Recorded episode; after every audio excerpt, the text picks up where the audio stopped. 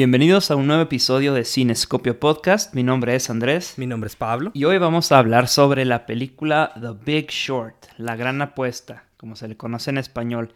Este es una película del 2015, es de, sí es del 2015, ¿no? Eh, sí, sí, sí, sí, sí. dirigida por Adam McKay. Eh, él es quien dirigió las de Anchorman. Él dirigió la de Vice, también con Christian Bale.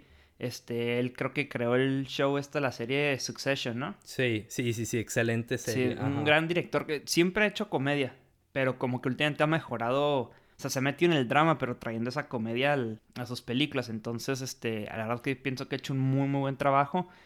Y queríamos hablar de esta película porque hoy es más relevante que nunca, porque no sé si han estado al tanto de lo que ha pasado con, con el mercado de valores, las acciones con lo que pasó con, o que lo que está pasando con GameStop, una compañía de videojuegos en, americana, eh, Wall Street y, Reddit, ¿no? Que básicamente lo que pasó es que en el mercado de valores uno compra las acciones y le reza a Dios para que suban, luego venderlas y hacer dinero, ¿no? Así es como funcionan las acciones, el mercado financiero.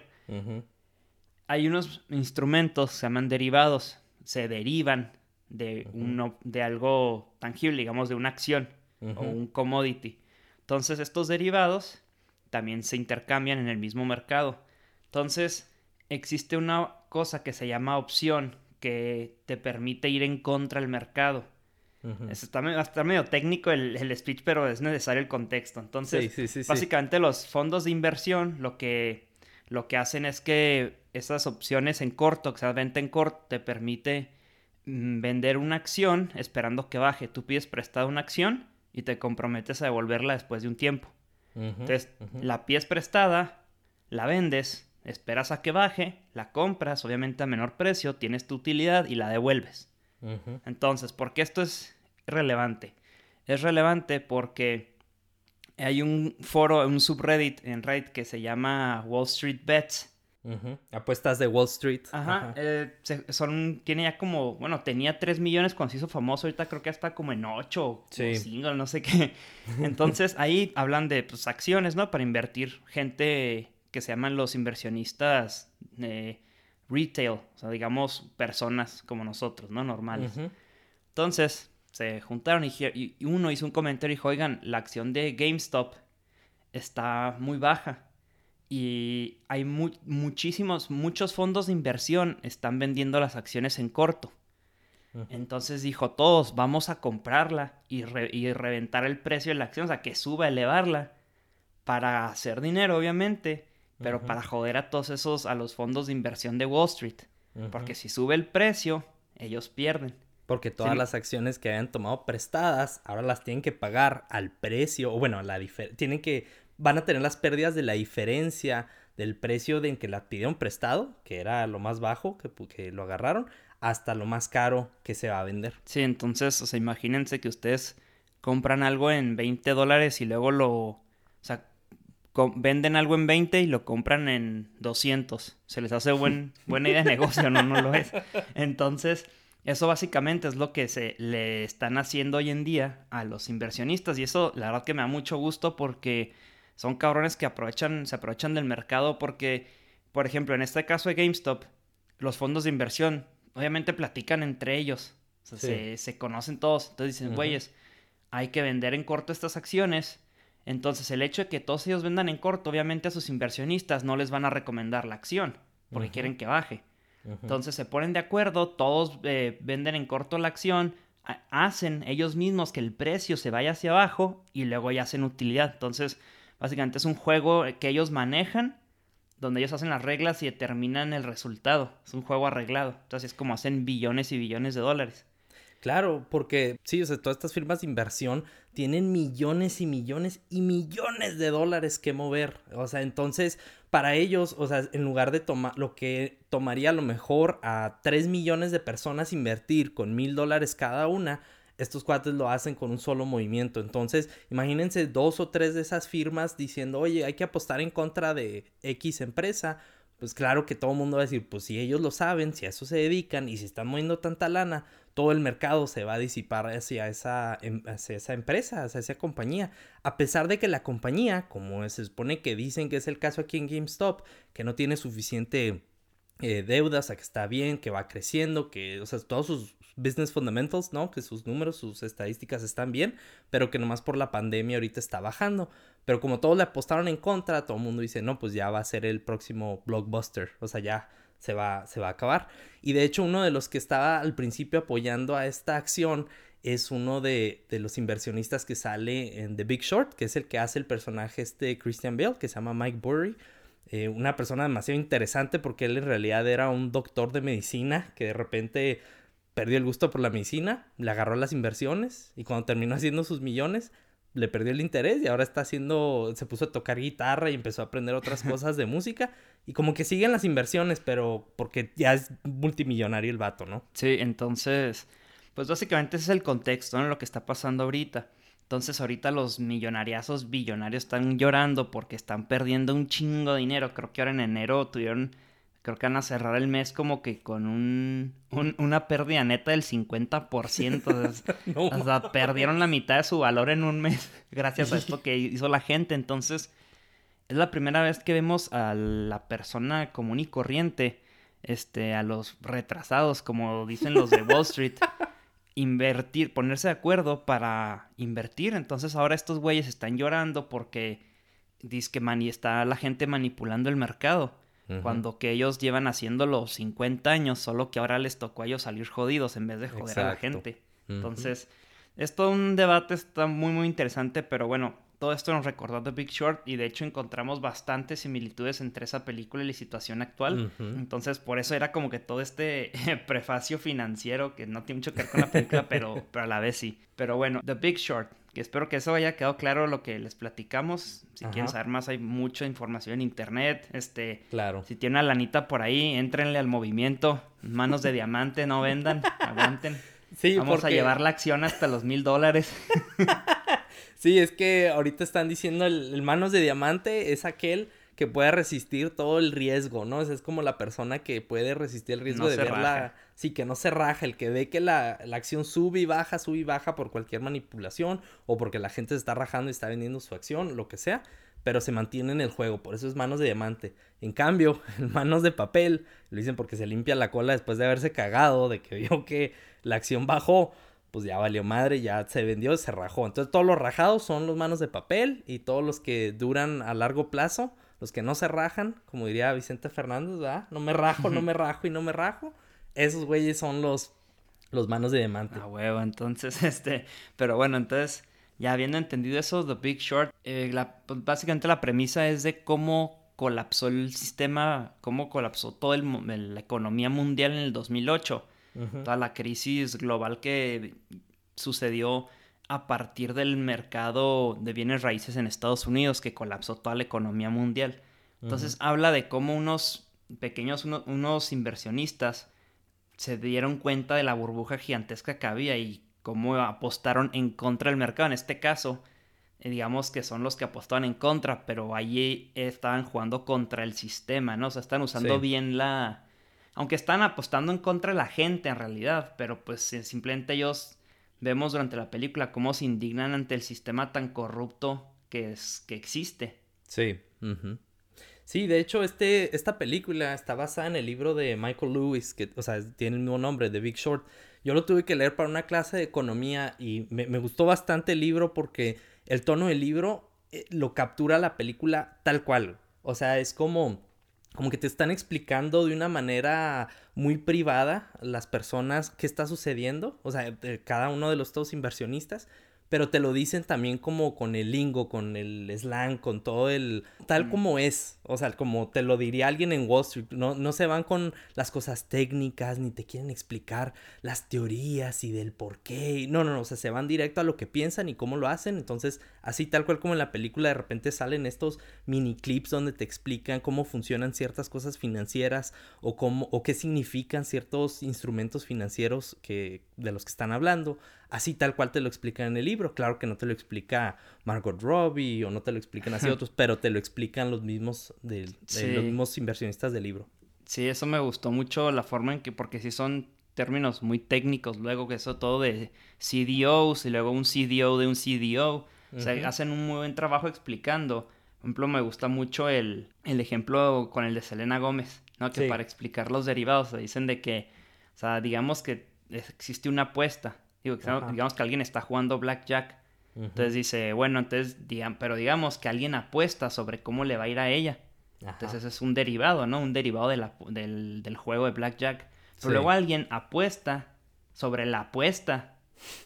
Y así se hasta que es la apuesta sobre la apuesta. Entonces es una cadena. Pueden ver cómo es una cadena. Entonces, si falla esa apuesta, digo, digo la jugada de, de Blackjack original, se caen todas las apuestas. Entonces, si era una jugada de, no sé, digamos, 50 dólares que le haya costado la mano de Blackjack, si cada quien apuesta otros 50 dólares y son mil apuestas, ya, ya no es una apuesta de 50 dólares, ya no se están jugando 50, se están jugando 50 veces 100.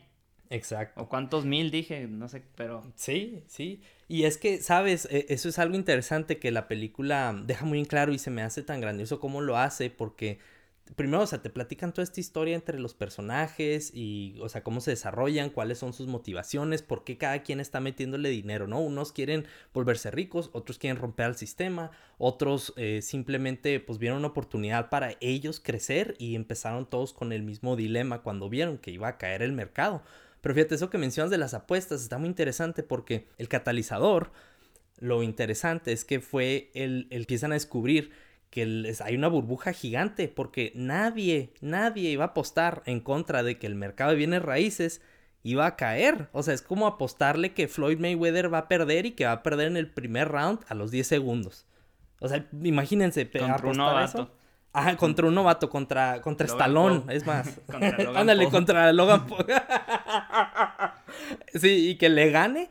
Y, y pues todo el mundo dice, pues claro que va a ganar Floyd Mayweather, pero unos cuantos van a ganar la apuesta de, que perdió Mayweather. Y esos cuantos son exactamente estos inversionistas. Sí, pero no es como que por ir, por llevar la contraria, se tenían información, o sea, es como si todo el mundo estuviera apostando a favor de Mayweather, pero tú sabes que Mayweather, este, no sé, lleva cinco días sin dormir y sin comer y que está totalmente desnutrido y todo hecho mierda y que cualquiera lo puede tumbar así de un empujón. Entonces, claro que ellos la apostaron en contra de Mayweather. Entonces, ellos apostaron en contra de toda la tendencia y, se cayó el mercado. Entonces, al caer el mercado, todos ellos hicieron miles de millones de dólares, ¿no? Y es... Claro. Y, me gustó mucho esa, escena, lo deja muy en claro, cuando este por fin el... ¿Cómo se llamaba? Charlie y el otro güey. Sí, sí, Los que iban con Brad Pitt, con este Ben. Ajá. Y James, Charlie y James. Ajá.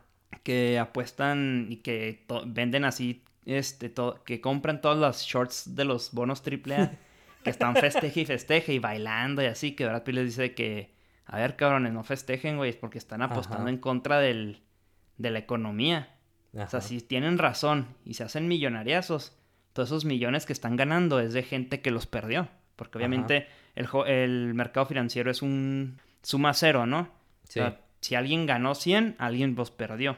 Siempre va a sumar cero. Entonces, todos esos ¿Cuánto va dice al final de la película? ¿Cuánto se perdió? ¿Cuánto desapareció? Creo que 5 trillones de dólares. Bueno, o sea, trillones eh, dólares gringos que son 5 billones de aquí, que son millones de millones. Sí, y es que eso es lo que me agrada de la película, que tiene ese tono como comédico para, como lo que hemos estado hablando todos estos eh, episodios, por ejemplo en Borat y este ahora en el de series, ¿no? Lo que es la, la sátira quieres burlarte de algo, pero en este caso, eso se me hace tan grande de la película que te muestra este, estos eventos, estas personas o, lo que sucede y te lo presenta como sátira, pero ves que la sátira e, es, cruda porque en realidad no deberías de estarte riendo tal como ellos están celebrando y hasta los estás apoyando, pero de repente dices, chin, pero esto fue la crisis, esto fue lo que me hizo a mí perder dinero, lo que hizo que a mi tío lo desemplearan, que a mi abuelo le quitaran sus pensiones, o sea, todo esto está conectado. O sea, todo esto es un evento real y sin embargo, aquí está como presentado de una manera un poco más alivianada. Sí, de acuerdo. Es, digo, al final de cuentas es una comedia, drama comedia. Pero y siento que eh, eso que dices lo hace muy bien. El tono no se siente pesado, o sea, no es deprimente porque bien lo pudiera hacer. Ni técnico. ajá. ajá. busca como que hacer toda la película, como dices, aligerarle un poco el tema, ¿no? Porque es un tema complicado. Pero lo que siento que hizo muy bien fue mostrar toda la porquería que es Wall Street y el sistema, cómo está arreglado, porque este, y luego me gusta mucho que los diálogos son preguntas como que haríamos nosotros. Sí, ajá. Como que el diálogo, el diálogo, los personajes son, pero sobre todo el personaje de Steve Carell, este Mark Baum. Mucho de su diálogo cuando él interroga a personas de Wall Street, que interroga a diferentes tipos, sus preguntas son como que preguntas que nosotros haríamos para entender bien lo que está pasando. Entonces te explican a través del diálogo de él, pero no se escucha como... Exposición. Exposición o, o, digamos como que no va forzado, ¿no? O sea, sí, sí, sí, sí va muy bien y explican perfectamente cómo, cómo está pasando todo. Cuando le dice el otro güey de que, a ver, a la chava esta, ¿cómo se llamaba? No me acuerdo, la que ponía los ratings ah, sí, en estándar en Purs, que le dice, oye, ¿cómo puede ser, pues, cómo puede estar totalmente destruido este activo? Y tener la misma calificación el bono. O sea, o sea ¿cómo puede ser? Entonces ves de que la cosa es que si no ponen esa calificación, los otros sigan con la otra, con la competencia, o dejan de, este, contratar sus servicios, o simplemente los bancos les pagan dinero para que no lo bajaran porque ellos tenían esos bonos. y vemos en la película, ¿no? Que nunca ajustaron los bonos hasta que los bancos pudieron venderlos.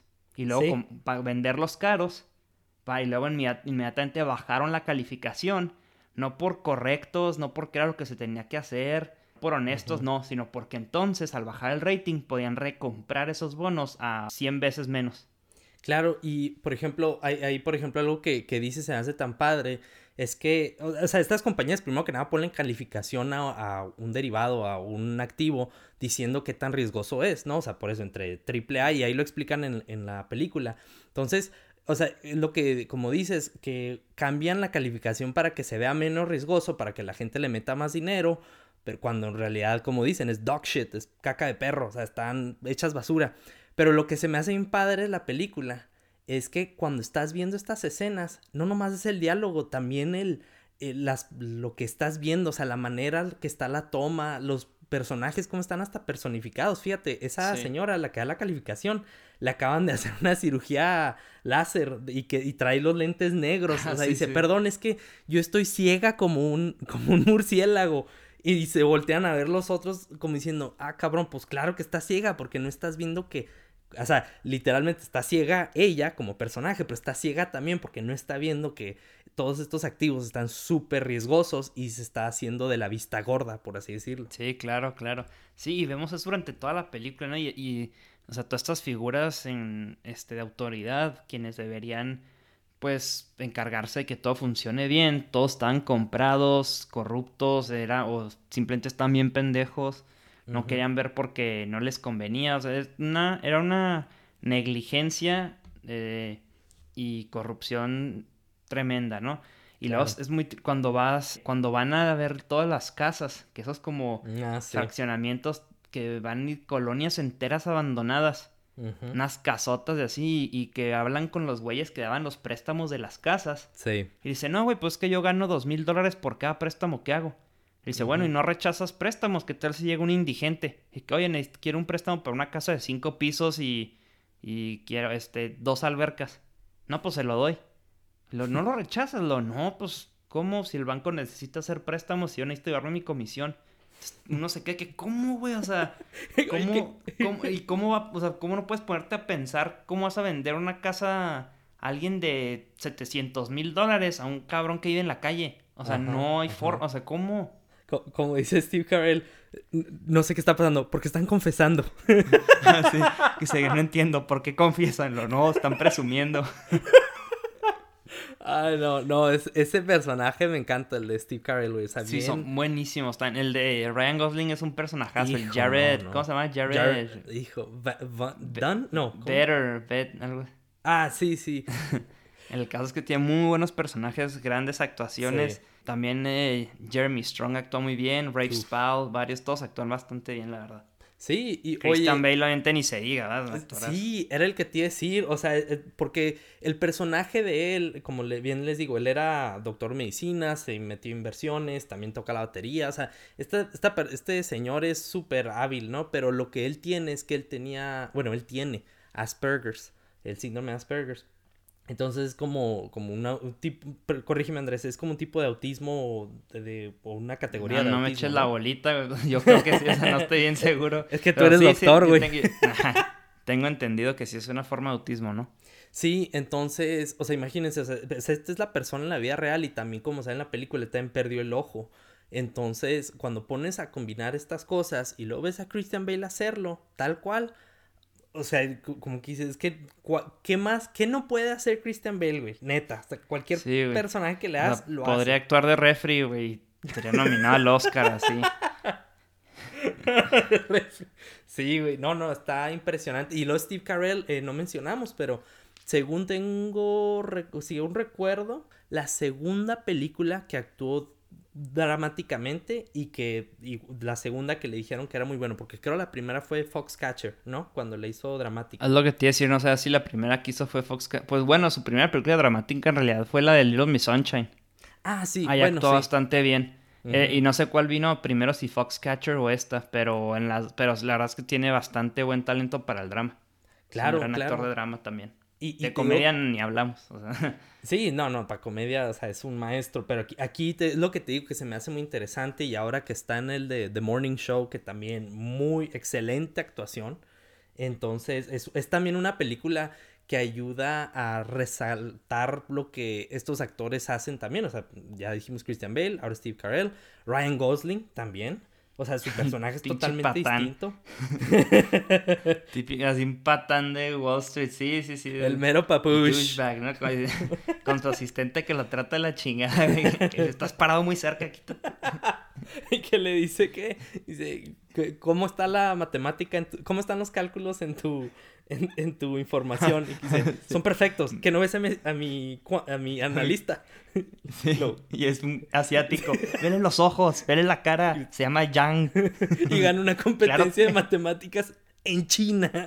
en China. Claro que estoy seguro. Y el Steve Carell de, uh, eso es racista. No, no, eso es racista. Y luego el otro, fíjate que me gusta mucho la película que rompen la cuarta pared, que hablan con la audiencia, ah, todo el tiempo saben que existe uno. Que luego, por ejemplo, cuando ahí dice eh, que, se voltea el Yang y se da, de hecho me llamo Yang y soy de aquí, soy americano, soy, de Nueva, Jersey, pero pues le gusta decir que soy, que no hablo en inglés y que soy chino para, para como que dar más seguridad, pero, o sea, nadie le haría seguridad a eso, o sea, solo ese güey se le hizo buena idea. Sí, y fíjate, eso es algo, eso es un truco que he oído que de repente se vuelve muy flojo y de repente no queda muy bien. Entonces mucha gente como que cuando ves que rompen la cuarta pared, entonces es como, como un, una manera muy floja de desarrollar un personaje o como de demostrar algo que de plano no quedó muy comprensible porque en el diálogo no hubiera quedado muy bien. Es como un flashback o como algo por el estilo, ¿no, Andrés? de una manera así medio floja, pero esta película lo hace muy bien y queda, o sea, queda con la comedia y parece como si fuera una tipo narración de las que hace Martin Scorsese, ¿no? Cuando te están platicando tipo exposición. Ándale, sí, como cuando habla también que rompen la cuarta pared en The Wolf of Wall Street, ¿no?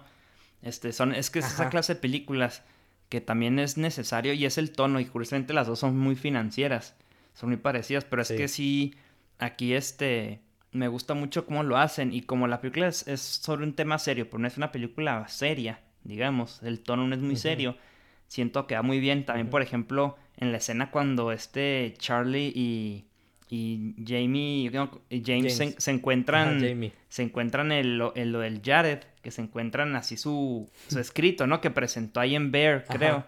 Y que dice, ah, mira, no manches, este güey dice aquí. Y luego voltea al cámara y dice, obviamente esto no pasó 100% así, ¿verdad? No, no encontramos la respuesta toda en un, en un escritorio, en una mesa que dice, nos enteramos por esto y esto y esto, pero bueno, y ya sigue, ¿no? O sea, como que tú dices, o sea, como que una película dirías, ay, qué jala que así en un, o sea, super plot device, ¿no? O sea, que les cayó así la nada ya para mover la trama, pero aquí hace referencias y dice, dice, sí, esto no, no pasó así, pero pues ni modo O sea, no queda en la película, básicamente dice la misma película. Entonces eso lo hizo muy bien. Claro, y sabes, eh, yo que tengo la, la ventaja que leí el libro, digo, cuando uno lo lee, cada capítulo es sobre uno de ellos, mm. Pero no viene, por ejemplo, en orden, o sea, no viene cronológicamente de, de que primero fue Mark Baum y luego de repente fue el Jared y luego de repente fue otra persona. No, o sea, como que todos están entreverados más o menos parecidos cronológicamente,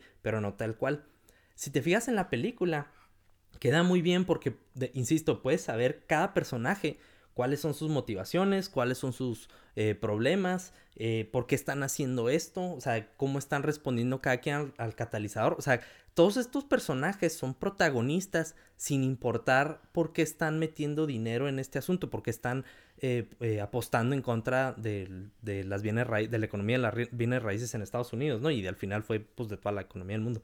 Entonces, pero tío, se me hace muy suave porque, o sea, aquí sí lo presentan cronológicamente y si te fijas, no hay un momento donde dices, quiero volver a ver qué le pasó al otro personaje, o sea, ay, oh, qué hueva, así como a veces una serie son, ¿no? Que de repente dices, ay, qué hueva, y empezaron con mm, el, el, arco de este otro personaje y ya se alentó.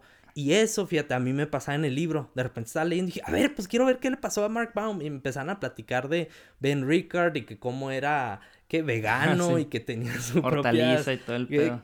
Ajá, entonces de repente como dije, ok, pero ¿por qué? ¿Por qué me va a interesar? Y se hace que la película hizo, o sea, es una adaptación muy, muy buena para mantenerte entretenido, para que mantenga el conflicto, el, o sea, la comedia también, o sea, te alivian en los momentos adecuados, no es nomás de que pura comedia, pura comedia y de repente súper cruda, o sea, como que va, tiene tiene buena variación. Sí, tiene buenos, tiene altibajos, ¿no? Ándale. Y luego, como me da un chingo de risa el asistente, güey, el Jared. Está cuando, por ejemplo, también que les está contando la primera vez de, de los, pues de, de, todos los swaps y todo este pedo de, de, la, de las opciones en corto del, del, mercado. Y luego que el asistente le dice, a huevo, Jared. Este le dice, cállate a la verga. Así. Y ya está chingada, estás muy cerca, estás parado muy cerca, quítate. O sea, nada hace bien, güey, de que dice, y aquí es lo que tenemos, cómo están los bonos. Y de repente se queda así callado y el otro saca el Jenga y un lo... Chinga, madre, maldita sea, Chris. y lo que le dice, ¿huelen eso? Huelen, que estaba practicando también, ¿no? Que dicen, huelen eso, huelen eso. O sea, de todas sus pláticas acá súper técnicas, súper acá de, de, cómo les va a explicar de cómo funciona todo y por qué va a caer, la parte que estaba practicando era, ¿huelen eso? ¿Huelen eso? Y que al final el otro lo interrumpe y le dice, oportunidad. Y lo voltea a ver el Jar y dice, no, pendejo, dinero. Sí, huele a dinero. Nada hace bien el güey. Sí, dice que hasta mi, mi Foxtech Assistant, ¿no? Que dice que... Que, ah, que, que, que estos güeyes se enteraron de todo esto que iba a suceder, de las shorts, porque llamaron al fondo incorrecto se equivocaron de número. Ah, sí. Dice, hasta debería darle un bono de 10% a mi inútil de, la, de mi asistente. y fíjate, está interesante porque también te lo ponen que fue de un origen y pues como ves en el libro que fue el, el doctor Michael Burry, el personaje de Christian Bale, que él fue el que se puso a ver todos los archivos de Excel, todos los reportes que, que mandaron a, a, las autoridades sobre cómo están haciendo estos préstamos, todas estas hipotecas. Y él se puso a checar cada uno de ellos y nadie, todo el mundo le decía, ¿quién chingado se pone a ver todos esos línea por línea? Y luego de repente sale el personaje de Christian Bale oyendo Metallica en shorts y en... descalzo. descalzo, güey. Sí, y, y, justo es el, personaje Christian Bale, neta, que qué huevotes, güey, el Michael Berry. Sí. Porque como cuánto, como dos años, ¿no? Antes. Este, como em. dos años antes empezó a, a, hacer los contratos por los swaps. Sí, como dos o tres, ajá, algo así. Sí, que le, esa, y está en porque, pinche neta, pinches huevotes, güey, pinches Neta, el, el, héroe de la película son sus pantalones por aguantar los pinches huevotes de este cabrón, güey. Por eso trae short para que le pase el aire, Sí, güey. No, porque, o sea, lo que acabó haciendo fue por dos años, sea, el güey se comprometió de que dijo, ok, cuando bajen las tasas, cuando baje todo esto, yo gano. Entonces otros le dijeron, va, está bien, pero mientras siga subiendo, tú nos vas a pagar al mes. Ajá. Entonces, por dos años estuvo pagando, ¿cuánto paga? Como 90 millones de dólares al año en puras primas. Puras primas por el contrato que firmó. O sea, y con el dinero de los demás y todos de que, güey, estás loco, qué pedo contigo. Estás apostando contra, o sea, para que pase algo que jamás ha pasado en la historia. o sea, así de loco parecía estar. Y neta, que cabrón que aguantó. Y lo que hasta les dice, ¿no? Que debido al poder que tengo de completa, de completa autonomía, voy a, eh, voy a prohibir el retiro de dinero a los inversionistas. No mames, neta, aguantar por dos años viendo cómo pierdes y pierdes y pierdes y no rajarte, güey. Estar tan seguro de ti mismo está cabrón. E, es, que, eh, o sea, nomás pónganse a pensar que, eh, como dijiste Andrés, esto es la, apostar contra las bienes raíces. Las bienes raíces siempre suben porque pues hay más gente todo el tiempo, siempre hay gente naciendo, siempre hay más interés en comprar pues, más terrenos. La gente va a necesitar una casa, güey. Pues. Exacto, entonces entre más gente, más se limita el recurso. Entonces, pues entre menos, entre más demanda y menos, eh, ¿cómo se llama? Oferta, pues se va a aumentar el precio. Entonces, o sea, no, no puede haber manera de que vaya a bajar. ¿Verdad? Y, y luego los, los, lugares populares, pues nomás van a subir de precio. Entonces, era una apuesta, como les digo, es como si apostaran contra Mayweather, contra Logan Paul. O sea, es una estupidez, ¿no? Ahora, la cosa que él hizo también, como dices, está en lo de las primas que estaba pagando, pero también hay mención en el diálogo que, o sea, Alan Greenspan, que era el, el director del, de la Junta de, de, Reserva, de la Reserva Federal, estos güeyes son los que imprimen el dinero aquí en Estados Unidos. O sea, estos vatos son los que dicen, vamos a imprimir tanto dinero para evitar inflación, para hacer esto, no vamos a hacer esto, vamos, todo, todo lo que ahorita están viendo en las noticias que están moviéndole a Wall Street por todo lo de la pandemia y todo eso. En fin, Alan Greenspan es uno muy reconocido, era, un, era doctorado, no me acuerdo si en la Universidad de Chicago, una de esas universidades bastante prestigiosas, es considerado un genio. O sea, creo hasta, no sé si ya falleció, no sé. En fin, este señor es como el erudito, él es el, el Gandalf de las finanzas. Y llega él, y él dice... ¿Gris o blanco? Creo que el blanco, güey. A la verga. Pero, o sea, entonces imagínense, en ese tiempo él se estaba retirando, pero le preguntaron, ¿qué piensa usted del mercado? No, pues va a seguir subiendo. ¿Y qué piensa las bienes raíces? Pues no, va a seguir subiendo, ya lo analizamos, no hay problema. Todo este sistema que estamos haciendo de las hipotecas y los préstamos en las hipotecas y todas estas cosas van a seguir subiendo, no hay duda alguna llega este doctor que se metió a, finanzas por gusto, que nomás se puso a leer libros y ahora maneja un fondo de inversión para multimillonarios, porque no era tampoco eh, albañiles y doctores y abogados, no, no, no, estos son multimillonarios los que él maneja el dinero. Y dice, este güey está mal. Y aquí te va por qué, porque yo me puse a ver eso. Nadie le cree y lo hace. Y por tres años perdiendo nueve millones al año. Hijo de su madre. 90, ajá, o sea, hijo de su madre, güey. Esos sí son unos huevotes. No sé quién más puede haber tenido esa decisión. Ese güey es el maestro de las, de las manos de diamante, güey. Ese güey es el. Ese güey es un diamante, güey. no nomás las manos. Porque ya hasta se menciona la cifra, ¿no? Que le dice el inversionista este, como que el más grande. Que le dice, cabrón, en. O sea, a, a 90 millones de dólares al año, un fondo de 550 millones, va a en seis años va a desaparecer el fondo. Ajá. O sea, vas a perder todo el dinero de todos en seis años. No mames. Y por dos años, así aguanto. Y por una tercera parte. Y de repente, ¡pum! Y es que eh, eh, esto vuelve un poquito como a lo que estábamos diciendo de lo que sucedió en GameStop. Y ahora, como se están metiendo muchos a comprar en GameStop, la acción sube de precio, entonces significa que estos fondos de inversión que, metieron, eh, o sea, que pidieron prestadas estas acciones, ¿verdad? Que las, pusieron, las vendieron en corto, ellos ahora van a tener que pagar aún más caro porque aún no ha caído la acción, el precio, como ellos habían predecido que iba a ser, la razón por la que la prestaron. Entonces imagínense ahora en Christian Bale, en el personaje, que están todas estas eh, hipotecas, todos estos derivados de las hipotecas, que no bajaron de precio como él había dicho, sino subieron, pero porque los bancos, y eso fue la corrupción más grande que dicen que hicieron, es que también ellos se dieron cuenta de la basura que tenían. Pero no iban a decir, oigan, tenemos basura, porque si no todos sus activos, todo el banco se iba a la bancarrota en segundos. Entonces, ¿qué hicieron? No dijeron nada y es más, lo dejaron hasta, le subieron el precio, a pesar que todas las demás indicaciones decían que ya era, era dog shit, basura de perro, de caca de perro y le subieron de precio y luego se las vendieron a alguien más. O sea, fue fraude, literalmente. Sí, sí, claro. O sea, sabes que vale cero. O sea, sabes que algo que valía 100 ahora vale cero. Y lo sigues valiendo en 100 hasta que te lo acabes.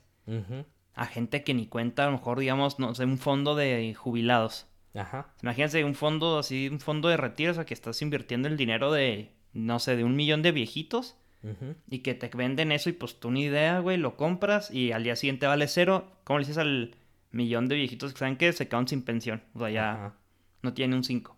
Ujú. O sea, no mames.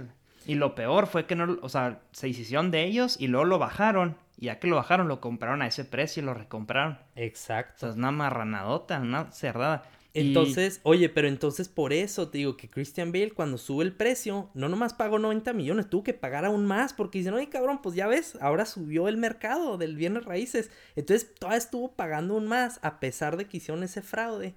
Y ya cuando se dieron cuenta, pues fue cuando sacó toda esa capitalización de, de- que tuvo, ¿no? De todas sus inversiones. Sí, sí, sí. Al final vemos que. ¿Cuánto creció? 500% casi. Generó 400. ¿Qué era? 489%. Generó como. ¿Qué decía ahí? Ay, 2 no. punto algo billones de dólares. Ajá. Al final. Ajá. O sea, no mames. O sea, toda la- o sea, eso significa que... Quintuplicó su dinero. Ajá, porque sí, porque no, no, o sea, eso no significa que sacó esos billones, sino que sacó todo lo que habían invertido más esos billones de, de ganancia. O sea, todo lo que habían perdido lo reganaron y además. Sí, claro, o sea, eso es utilidad. O sea, generó- o sea, de utilidad tuvo casi 3 mil millones de dólares. Luego, pero imagínense lo que está pasando ahorita con Wall Street y GameStop, lo que está haciendo la gente contra los estos inversionistas, es al revés. O sea, digamos que este Christian Bale y Mark Baum fueran los ahorita los que están vendiendo en corto GameStop. Ajá. Entonces, es la misma apuesta que hicieron ellos, solo que aquí la gente se está encargando de, en vez de llevarla a 3 dólares, de llevarla a 500, 1000, que es la idea. Entonces, imagínense lo que le hubiera pasado al- a Christian Bale si en vez de pagar los 90 millones, de verdad si se hubiera equivocado y estuviera pagando 200 a- al año. Ajá, ajá. Con ese mismo fondo de 500, en un año dos años ya estaría todo quebrado. Entonces, eh, así de jodidos están ahorita todos los, todos los hedge funds, todos los fondos de inversión y por eso están llorando. Y, o sea, así de cabrón está la cosa que los mismos corredores de Wall Street quieren que, regula que regularicen el mercado. o sea, algo que jamás pensaron hacer en su vida. Sí, y es que fíjate, ese es el argumento que muchos dicen, eh, que, o sea, dicen, ah, es que cerdos capitalistas, que miren lo que están haciendo y que, que por, porque falta de regulación, pero mucha gente no se da cuenta que a veces son los mismos cerdos que, entre comillas, capitalistas, los que piden esa regulación porque de esa forma mantienen el juego a sus reglas y fuera de las manos de los demás. Entonces, Claro, claro. porque o sea, es lo que que, ellos pasó. hacen las reglas del propio juego. O sea, es como tú hacer las pro- la propia regla de tu juego. Ajá, ajá. O sea, y poder cambiarlas cuando quieras. Pero Exacto. pues fíjate que pidan regulación, regulación, o sea, es como como si el- los marranitos ya no quisieran lodo, güey, o sea, que es como si ya, ya no me caga el lodo ya. Sea, ¿cuándo, güey? Pinches puercos. Sí, es como decir, oye, eh, tanto lodo nos está haciendo que la carne cuando nos maten salga fea. O sea, dices, ah, cabrón, pues, pues no, es más lodo, pues. ¿no? sí, pero Sí. fíjate, es lo que dicen también que es lo que pasa cuando piden, por ejemplo, oh, que haya más impuestos. Sí, pero porque ellos van a poder aguantar los impuestos por un, un rato, pero sus competidores no van a aguantar con ese impuesto. Entonces van a pre- la gente va a preferir al producto del que quiso los impuestos. Entonces, por eso te digo, o sea, toda esta maquinaria detrás de la regulación, que es lo que también pasó en la película, aunque no lo explican en esta película, por decirlo, pero o sea, en el momento que pidieron prestado al gobierno americano, que son los famosos bailouts, diciendo, oye, pues préstanos esto, o sea, Pero ni prestado, güey, es regalado casi, o sea, ni cuando, ¿a poco Ah, bueno, no, sí, no lo sí, sí, sí. devuelven, güey? sí, porque fue una inyección de, de Sí, claro, activos. es inyección. Ajá. Sí, sí, es inyección de dinero. O sea, como dice, sabían perfectamente lo que iba a pasar, pero no es que estuvieran tontos, o sea, simplemente no les importaba, porque al final del día ya sabían que ni modo de que Estados Unidos deje de usar bancos, ni modo de que Ajá, ajá. deshaga los bancos y pues todo, toda su economía está fu- fundamentada en bancos. O sea, son como un mal necesario, digamos. Entonces dijeron, ah, güey, que se acabe la economía mundial, total nos van a rescatar la gente. ¿A nosotros qué? Entonces a esa clase de cinismo llegaron, a esa clase de, de valemadrismo. Exacto, y si quieren ver un poco más de contexto en eso, claro que estas películas son un poco más eh, técnicas, vean también la de Margin Call, con muy buenos actores. Sale Jeremy Irons, Paul Bethany. Kevin Spacey. Kevin Spacey, sale Demi Moore, sale este Zachary Quinto. Y luego también está la de Too Big to Fail, que, que es la que sale en HBO, es una producción de HBO. Sale William Hurt, sale eh, Paul Giamatti. O sea, salen muy buenos actores, en fin, en esas películas. También te lo explican, pero un poco más técnico. Sí, y, y el- en la película del Mark Baum, ese güey también tuvo unos huevotes, güey, porque cuando se da cuenta, de por sí él ya era como que no confía en el sistema, ¿no? Que de hecho la escena que dicen del Torah, Ajá. ¿no? Sí, sí, que estaba leyendo el Torah, pero no- para buscar irregularidades. para poder cuestionar a Dios. Pero entonces, eh, esa clase de persona era entonces cuando ve cómo está el sistema de arreglado y de hecho garras, hace su propio fondo. Entonces al final cuando se da cuenta que tuvo la razón y que estaba haciendo sangrar a los bancos, no vendía y no vendía, dijo hasta que sí, déjenlo sangrar un poco más y luego ya se las vendo. O sea, que las sufran más. Entonces ya hasta que vendió y se llevó... eh, el fondo hizo 1.200 millones, creo, o 1.000 millones y él se llevó 200 nomás. Ujú. Sí, o sea, Pero- casi no sacó ganancia, ajá. No, pues 200 millones, no te dime si no. Pobrecito. Sí, y, y eso que la vendió ya casi abajo. O sea, pudo haber hecho a lo mejor el triple. Sí. Pero dijo, no, Nel, hasta que estos güeyes sientan que escarmienten. Y, y me gusta mucho su personaje porque hasta le dicen que es un hipócrita, ya ves. Ah, sí. Que le dice, o sea, ¿por qué quieres que cuando van con la que califica, cuando van con la calificadora, que le dice, pues cal- califícalo bien, güey, bájala, o sea, ¿por qué? ne? Dice, pues porque no nos conviene, güey. ¿Tú por qué quieres que la baje? Porque te conviene, ¿no? O sea, pues dice, güey, es lo mismo. Que él ujú. dice, sí, pero pues no significa que no tenga la razón. Dice, no, pues sí la tienes, pero es un hipócrita. Porque si fuera al revés, no, ven- no estarías aquí diciéndome, oye, sube, eh, sube la calificación aunque yo pierda lana, ¿eh? O sea, estarían aprovechando, ¿sabes? Entonces le dice, ujú. cabrón, tú eres un hipócrita también. Y, y sí, sí veo el punto de ella. Porque, Dios, si tanto le choca el sistema, pues ya no trajes en eso, güey. Claro. O sea, al claro. final del día ahí seguía metido porque le encantaba. O sea, sí le encantaba. Le cagaba el juego, pero le, o sea, le cagaba y le gustaba, ¿sabes? A la vez. Entonces me gustó mucho su personaje porque, y de al final sí, se da cuenta que es un hipócrita y es que le dice, es que tampoco quiero vender, porque en cuanto venda voy a ser igual que ellos, porque ya saqué utilidad de esto, o sea, me beneficié de la destrucción de la economía y de la, la gente que perdió su dinero. Ujú, O sea, me benefició, que abusado que lo notó y todo, pero pues al final del día no quita que se está beneficiando de la tragedia de los demás. Entonces por eso hasta se retiró. Claro, y fíjate, eso es otro detalle de la película que se me hace tan interesante, que es muy único también, que toda la película te, te están presentando a estos inversionistas como los protagonistas de, de, de toda la película, ¿no? O sea, ellos están haciendo el bien, ellos están haciendo el bien, ellos están haciendo el bien, y como que te lo van diciendo y hasta te ponen a los otros el contraste, como diciendo, ves que son unas basuras, es que son los corruptos, es que se están beneficiando de los pobres, y es que mira, todo esto. Pero llega un punto al final donde también sale este Brad Pitt y salen todos cuando se dan cuenta que dicen, ah cabrón, nosotros también no somos tan buenos, somos parte del mismo sistema, como dices tú, somos unos hipócritas. Entonces terminas también como que dudando si en realidad eran los protagonistas, o sea, haciendo el bien, y en realidad era simplemente otra, no, pues otra es parte que del mira. O sea, es- no, es, no, no es que estén haciendo bien o mal, simplemente este no eran gente, no eran gente mala, o sea, estos güeyes no eran los que saboteaban el juego, no eran los Claro. fraudulentos. Ellos vieron algo que iba a pasar y lo aprovecharon. Ujú, Dijeron, oye, güey, aquí podemos hacer un chingo de dinero. O sea, a, a expensas de estos pinches ratas. Claro. O sea, esta es la oportunidad de robarles a los pinches ladrones. Pues la ladrón que roba al ladrón, güey, pues, ¿sabes? Entonces, sí. obviamente apostaron en contra de lo que sería lo, lo mejor para la economía. Ajá. Pero, güey, pues se dieron las condiciones. O sea, la ocasión hacia ladrón, güey. También otro dicho, o sea... o sea, est- estos güeyes dijeron, ah, cabrón, pues mira, aquí hay chance. Pues Sí. ni pedo, pues estos güeyes cavaron su propia tumba. Claro. Vamos a darle. Sí, sí, te digo, está, o sea, está muy interesante cómo te ponen todo ese, ese dilema de ellos, ¿no? A pesar que, como dices tú, o sea, si lo ves de una manera, dices, pues no, pues ellos no estaban, ellos no eran los malos, pero cómo te lo presentan es lo que se me hace bastante interesante. Sí, sí no, y, y, y sí es como que dices, bueno, o sea, es, agridul- es, es agridulce porque dicen, ok, ya somos supermillonarios, pero como decimos, esos mil millones que generó uno son mil millones que perdió la gente. Sí. Entonces dices, híjole, que, que voy a... voy a limpiarme mis lágrimas con estos billetes de 100. así es como quedaron así usando los de Kleenex. Pero, y, y lo fíjate que ya al final, o sea, es lo que sí me gusta mucho que dice que dice que al final arrestaron a un chingo de banqueros, que disolvieron a los grandes bancos, que hicieron reformas, dice, no, no se crean. Que un güey fue a la cárcel, así como un chivo expiatorio que agarraron. Todos los grandes dirigentes y todos, este, se, o sea, no les pasó nada. A los bancos, a muchos los rescataron, muchos quebraron, pero muchos los rescataron.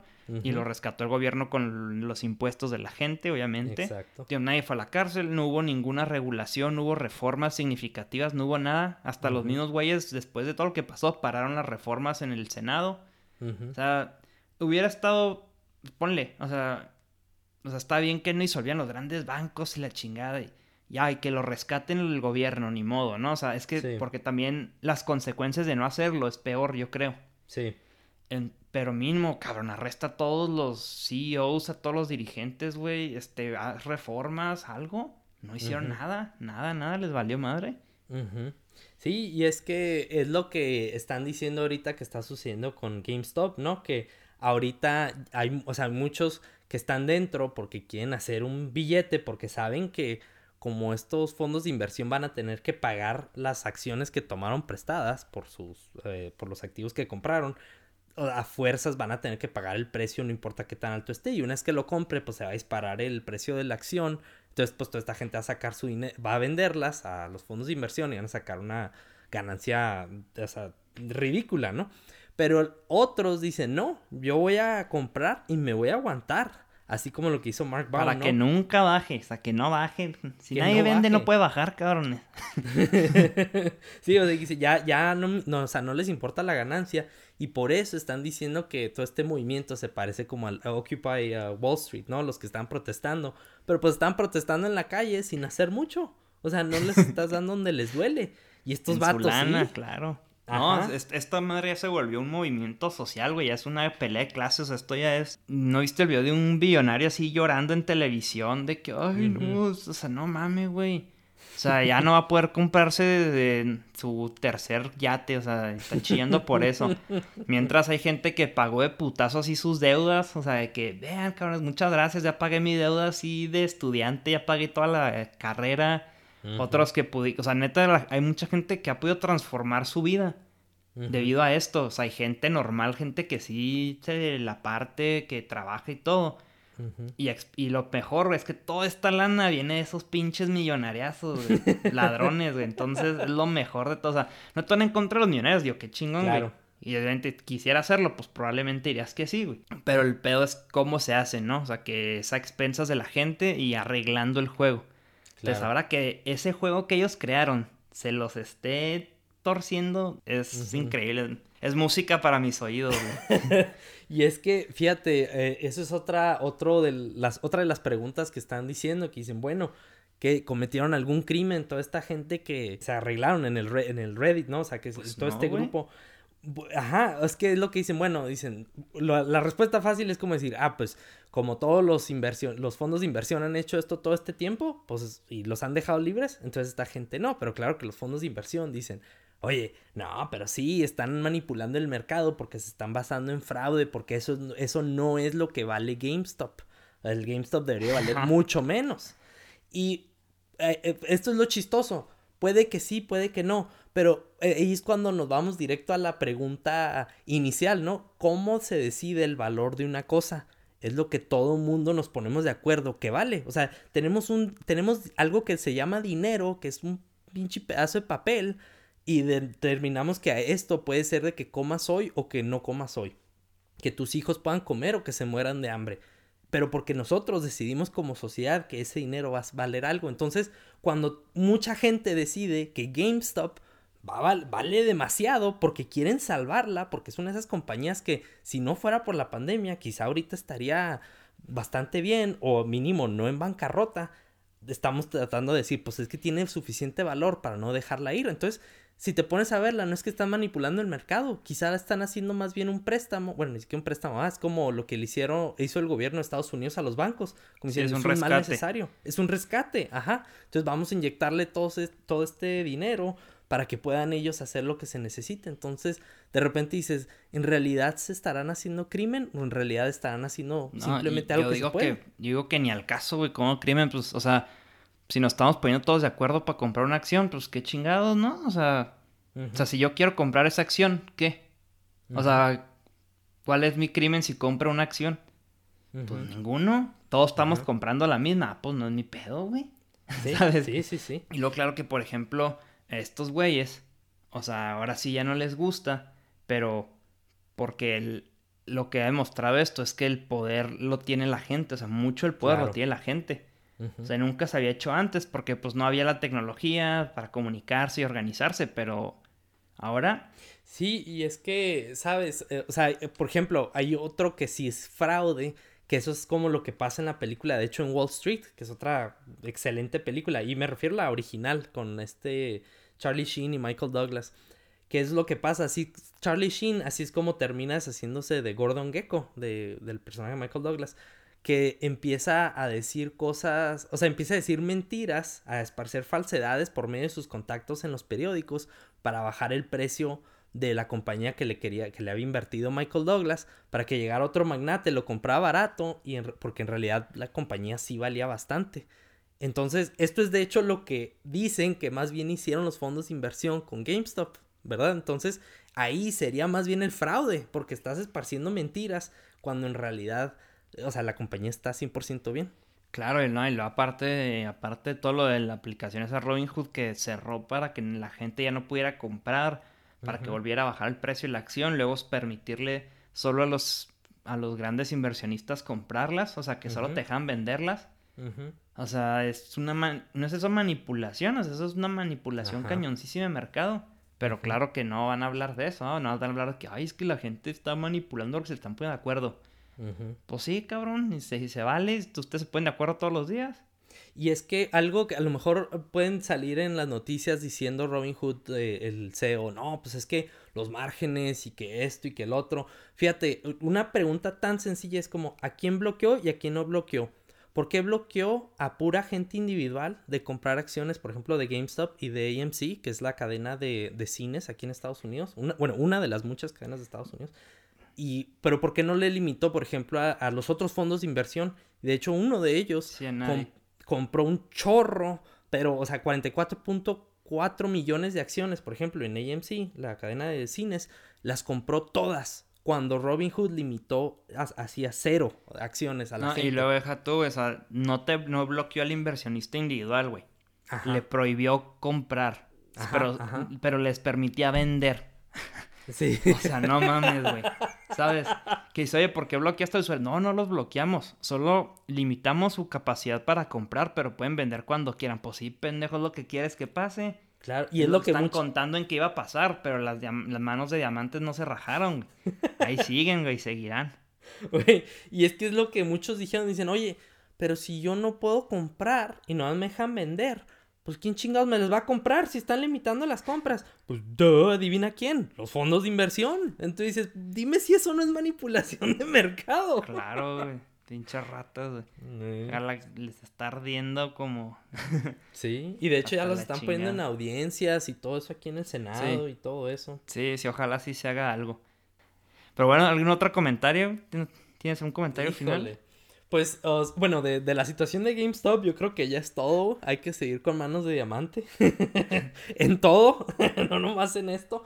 Pero en cuanto a la película, yo creo que es una película que recomendaría bastante, especialmente si no tienes nada de... Eh, o sea, que tienes interés en finanzas, pero no tienes mucho, mucha educación en finanzas. Es una película que te explica muchas cosas eh, muy, de una manera muy sencilla, muy entretenida y creo que también es una de esas eh, películas que te puede introducir a ver la serie que ahorita es Succession, que para mí está siendo una serie excelente. Es una cruda, es una, una cruda, es una comedia cruda. O sea, porque no, no, es, no es ridícula, pero, o sea, tiene muchas cosas de risa, pero es muy cruda en, la realidad, tal cual como lo es Big Short. Entonces creo que también es una buena introducción. Y en general para, para las películas así de finanzas y sobre Wall Street. Sí, sí, creo que, como dices, es una película eh, en la cual no necesitas un trasfondo financiero para apreciarla, porque se esfuerzan para explicártelo, digamos, con peras y manzanas, ¿no? Exacto. Para que toda la gente le pueda entender y, y apreciar el mensaje. Y bueno, eso es todo por hoy. Si se quedaron hasta el final de este episodio, se los agradecemos muchísimo. Pueden escucharnos en YouTube en su plataforma de podcast favorita. Nos pueden seguir en Instagram. Estamos como Cinescopio Podcast. Ahí pueden compartir nuestro perfil en sus stories o el episodio. Etiquétenos para nosotros eh, echarle un ojo.